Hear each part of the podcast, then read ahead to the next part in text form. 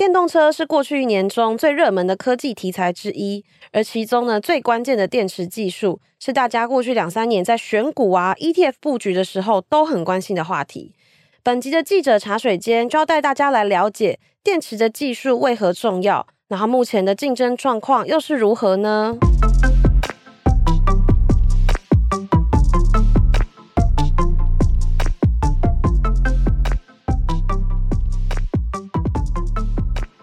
欢迎回到这礼拜的记者茶水间，我是品荣。今天来跟我们聊聊的是数位时代的记者应璇。应璇你好，Hello，品荣。这次呢，应璇其实在我们数位时代的网站推出了一个电池的专题，那反响非常好。那大家也知道，电池这其实是一个比较算是相对硬的题目。不晓得应璇这一次在做这个电池专题的时候，是怎么消化这一些就是很硬的资料？有没有一些比如说血泪的幕后故事可以跟我们聊聊？嗯。嗯，确实就是做这个电池的题材是真的是很蛮生硬，因为它里面有很多的一些专有的名词。不过说，在这次在制作专题之前，我其实在今年的六月杂志的有一 part 是深度新闻，其实那时候就有在研究说全球缺电池的状况，因为当时候不管是电动车都涨价啊，或者是甚至马斯克都喊话说要跳下来去挖锂矿，就是大概有初步了解说整个这个电。电池产业的一个发展的状况。那因为这次的题目，它主要就是希望说可以探讨是说台湾的电池的商机，就了解说，哎，现在台湾的电池产业到底做得怎么样？那还有进一步去了解说，哎，电池到底有分成哪几类？像是磷酸锂铁啊，或是三元锂电池，或是在电池的制成技术又有什么样子的新的改变？就是这些都是我这次。专题当中，我觉得比较需要去深入研究的地方。那我觉得比较困难还是在于说，目前台厂想要在做就是电池新中游部分，算是做的比较早期，短期比较难有一些具体的成绩可以去讲这样子。所以多数厂都还是在盖的情况，就是能够访到的内容还是比较有限的这样子。听起来就是电池是一个下一下一个世代，就是新的商机、新的蓝海嘛。然后大家都就是想要去来吃下这一块的市场大饼。不过就是大家也可以去看看，就是我们数位时代的应璇的电池专题，它里面有实际进到一些企业的厂区里面，然后有拍到就是这个电池包的样子。那我自己刚刚看了一下，是觉得它一块一块蛮像巧克力。这个。等下，应璇也可以跟我们聊聊，就是那个电池一包做起来，它为什么要做分层啊？等等的。那首先呢，可不可以先请应璇跟我们就是说一下，为什么电池有时候会被誉为就是我们说新时代的石油？这个它的重要性到底在哪边？嗯，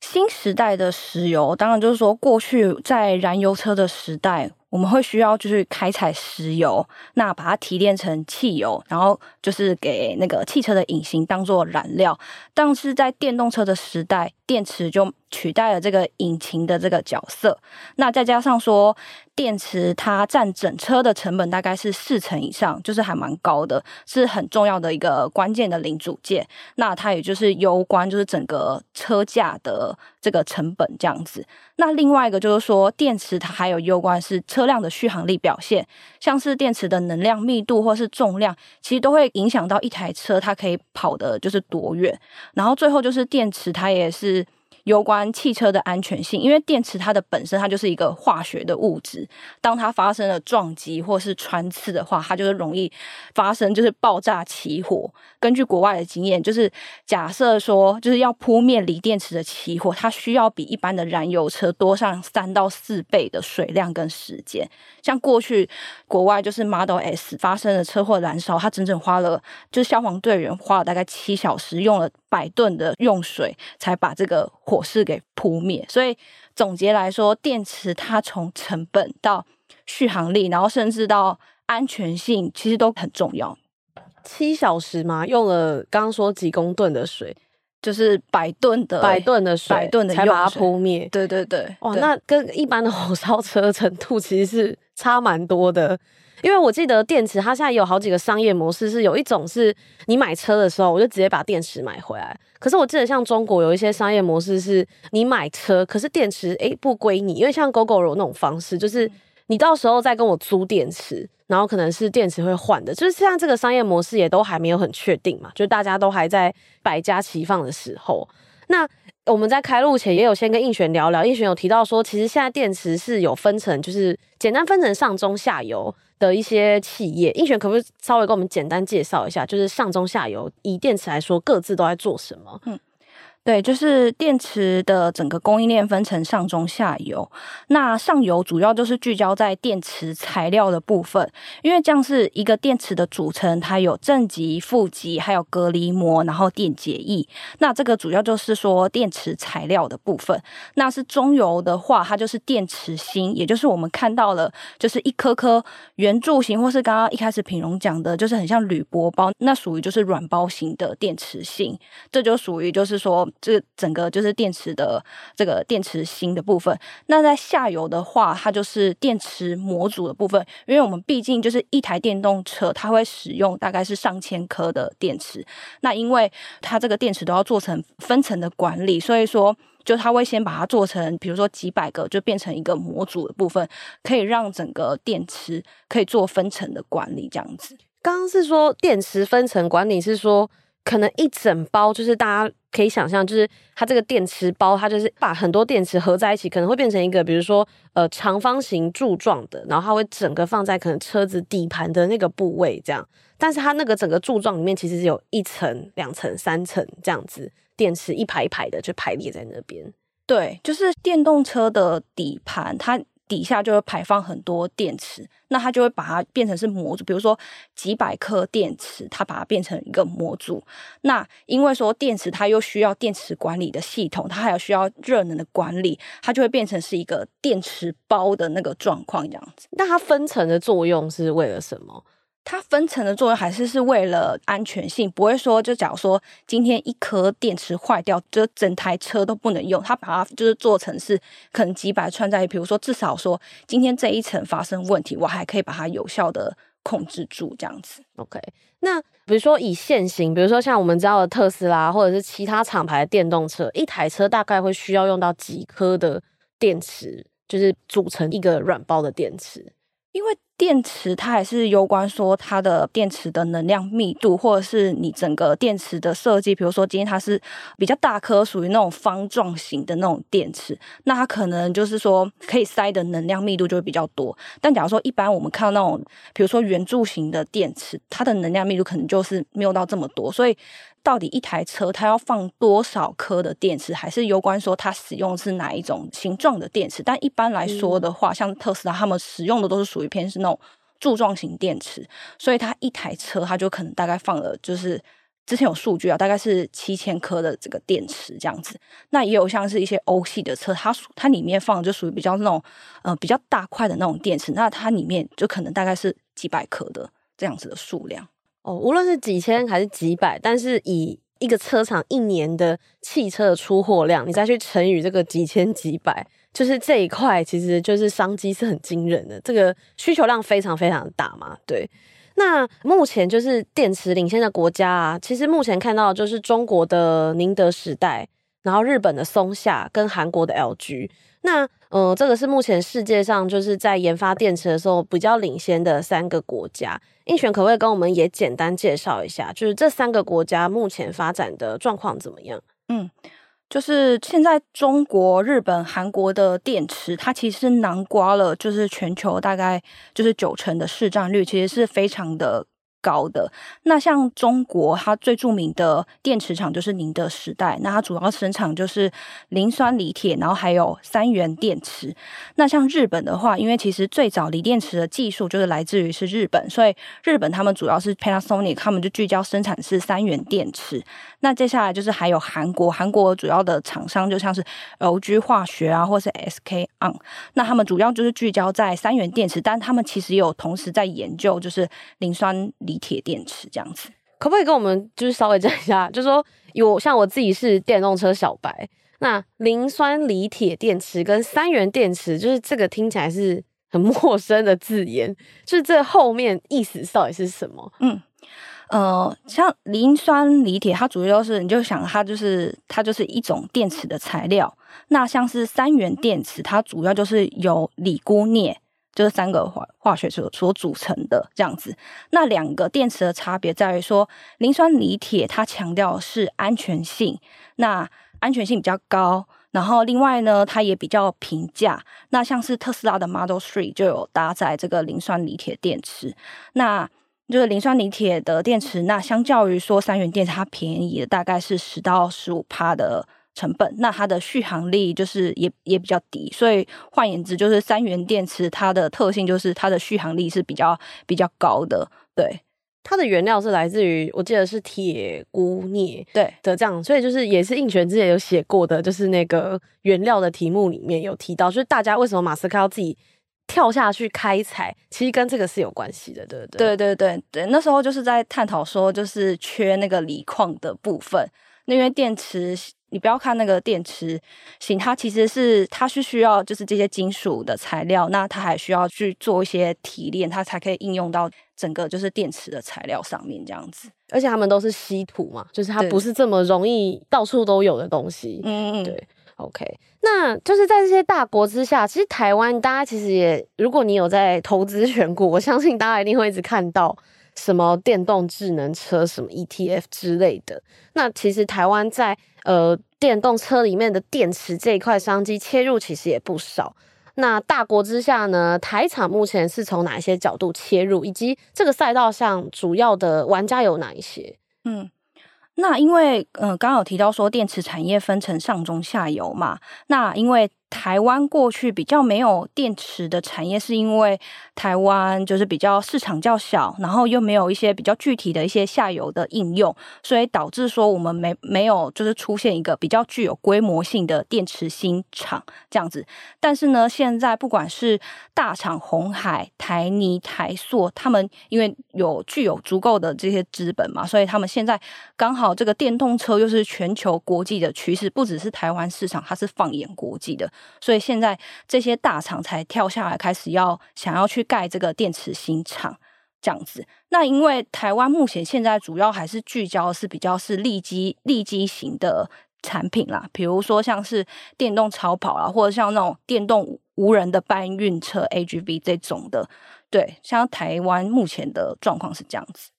就像 AGV 可能就是呃，指的是比如说工厂里的这种机械手臂这一类的。可能它需要的电池应用嘛，都是特殊的，就是可能工业用或超跑，它其实就是几就是一个顶规超跑，它就是某一个领域的，就是特殊的商机这样。那不管是红海、台台泥还是台塑，它其实做的，刚刚应雄有谈到是这个电池芯的部分。不过目前以这样的状况来说，这三家有各自，比如说特别的客户或超级大单的出现吗？嗯。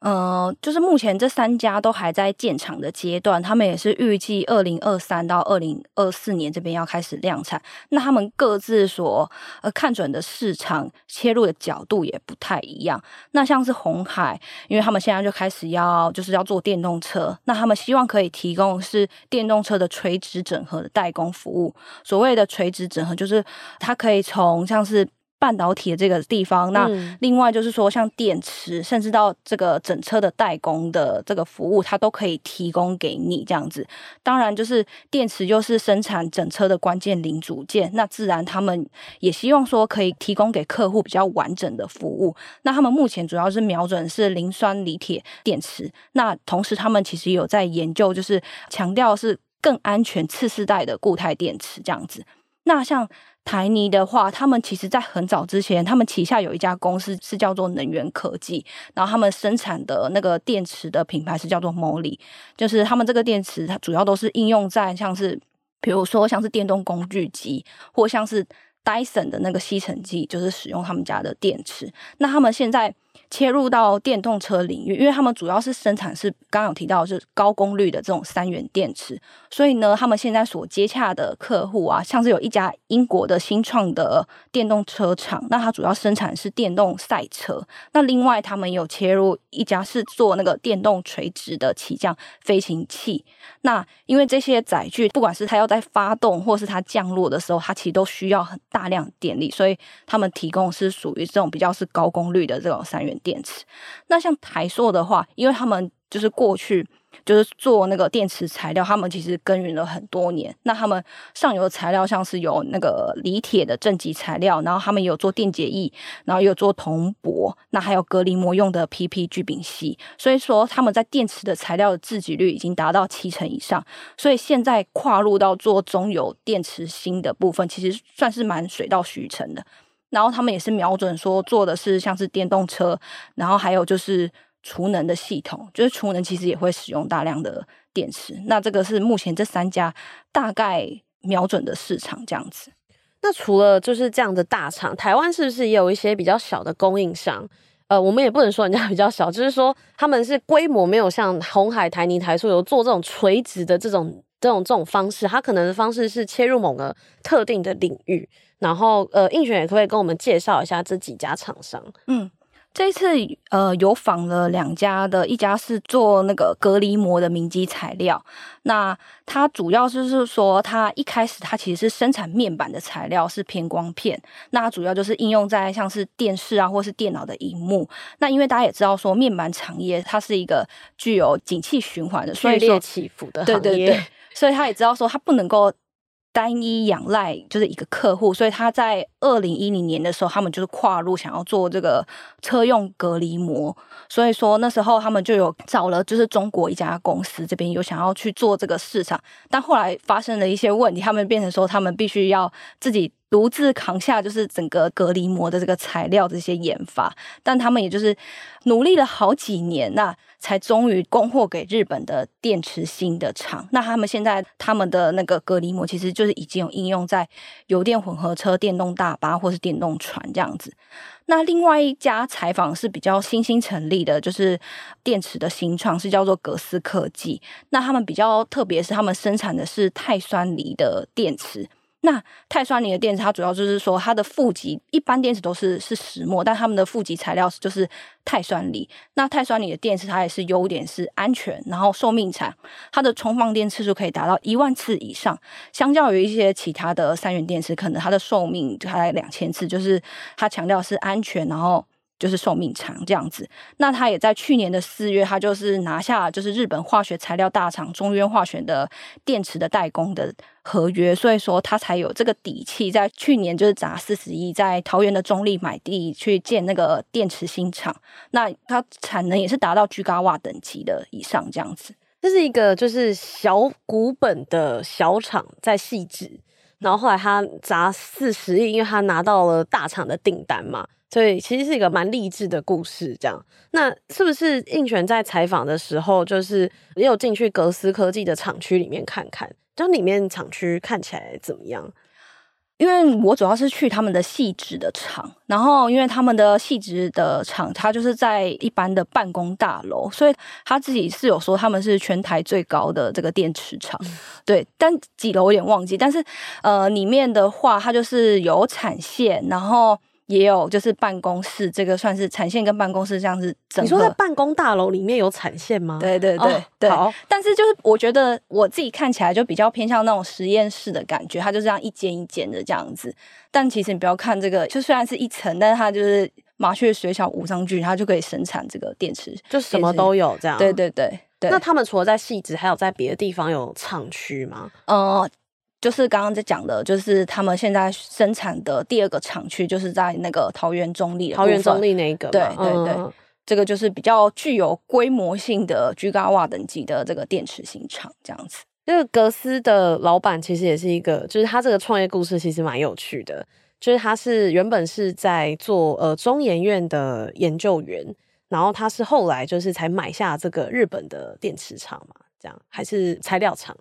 就是说，因为他之前在那个中研院这边工作嘛，那当时候就其实也是接触了非常多一些日本的一些专家这样子，所以那时候因为刚好日本的。他们就是有一条产线准备想要出手，因为刚好日本又没有人要愿意接手，所以呢，他就是觉得说这个电池，因为他毕竟也在电池的材料就是投入了很多年，他觉得这个未来的市场很大，所以他就也是就接下来这条产线，然后就是再找了几个中研院的伙伴，然后一起去创业这样子，嗯、对。就是通常其实大家都知道，日本人不会说卖就卖给你，他一定要认识你嘛。那这个人他其实也跟日本那边的研究员其实是有些交情的啦，所以他才就是有有能够买到这个日本的产线。不然其实一般来说，日本人不会说就是你出很多钱我就卖给你，他们做法比较不是这样。那前面应选也有谈到，前面有一间明基材料做隔离膜的部分，我相信有一些听众可能不太知道隔离膜是放用在电池的哪里，这个应选可不可以跟我们说一下？嗯嗯嗯，好。一开始有提到说，电池芯的组成它有四个材料，一个是正极、负极，然后再来就是隔离膜，然后再来就是电解液。那隔离膜呢，它主要就是一个，它可以让那个电池当中的那个电可以顺利的穿过，所以那个隔离膜就是扮演这样子的角色，这样子。可是它是在电池里面的中间，对对对，对，它要有隔开的效果，可是又要让它可以穿透，对。所以它是一个蛮不好研发的一个材料，对对对对，了解。好，今天其实我自己想要分享一个，就是去做电动车的经验，因为其实我们在看这个电池题目的时候，我自己就一直想起，就是我第一次坐到那个电动车，就是我自己出国去旅游的时候，就租了一台电动车，那那时候就觉得很新颖。然后，但大家都知道，就是那个传统的油车，就是你一发动的时候，它会有一个哼哼的声音。那我们在路边就发了很久，就一直觉得说，哎，怎么没有这个声音？车子是不是没发动？那大家知道，其实电动车发动的时候，它是不会有任何声音的。然后，甚至我还抓住旁边就是路过的外国人，然后就请他来帮我们看到底发生什么事。然后就在路边弄了一个小时之后呢，然后我朋友就说，哎，你是不是其实我们早就已经发动了？然后就说是吗？然后我们就踩了，结果电动车就动了。就是我们在旁边，就是搞了一个小时，不知道在干嘛。但第一次坐到那个电动车的时候，有觉得很惊艳，就是这个后坐力跟你坐油车的体验是完全不一样，是两件事。映璇有没有在坐电动车的时候，就是有跟我有同样的感觉？嗯，我自己的话，因为我本身是会骑机车的，所以说就是先机车的话，之前有坐过。不管是骑路边的那种 GoShare，或者是骑 GoGo，因为他们都是直接推一下电门，它就可以直接发，就是不需要像那个就是刚刚提到那样轰轰轰的那个声音，所以它起步是很有力的。这个是在电动机车的部分。那像电动车的话，因为之前也有做过受访者的电动车，所以我自己第一次坐到特斯拉的时候，我其实是还蛮惊艳，因为一进去它的中控台就是一个。大的一个很大的平板，它上面就都是就是触控式的，就那时候觉得，呃，就是跟一般我常坐的那些就是油车就是很不一样。然后因为电动车它里面的其实它的科技也蛮多的，其实就是会蛮多有新发现这样子。未来就是也有很多智慧座舱啊，智慧仪表板，就是说，哎，可能你坐在车子里面，然后你的。包括你的 A 柱，包括一个人车顶，全部都是荧幕，这样就是你你在你坐在车镜上，就是你就是很像坐在一台手机里面。当然，这个说法有很多，然后未来的就是面貌我们也还不确定，但是这是未来，就是现在可以想象的一些电动车之后的发展。那今天呢，非常谢谢映璇的分享。那也希望大家听完以后呢，有给到大家一些，比如说在不管你在选股投资啊，或者是你在买车的时候的一些简单的参考。那我相信我们数位时代一定有很多听众也是车子的行家，也欢迎在下面留言，然后跟我们分享你坐电动车啊，或者是你买车，或者你对车的一些看法。那如果你喜欢这一集的内容呢，欢迎给我们五星的评价。有什么其他好奇的主题，也可以在下面留言告诉我们哦。那也同时欢迎追踪订阅数位时代的各种社群，第一手掌握我们更多深度的新闻专题。我们下集再见喽，拜拜，拜拜。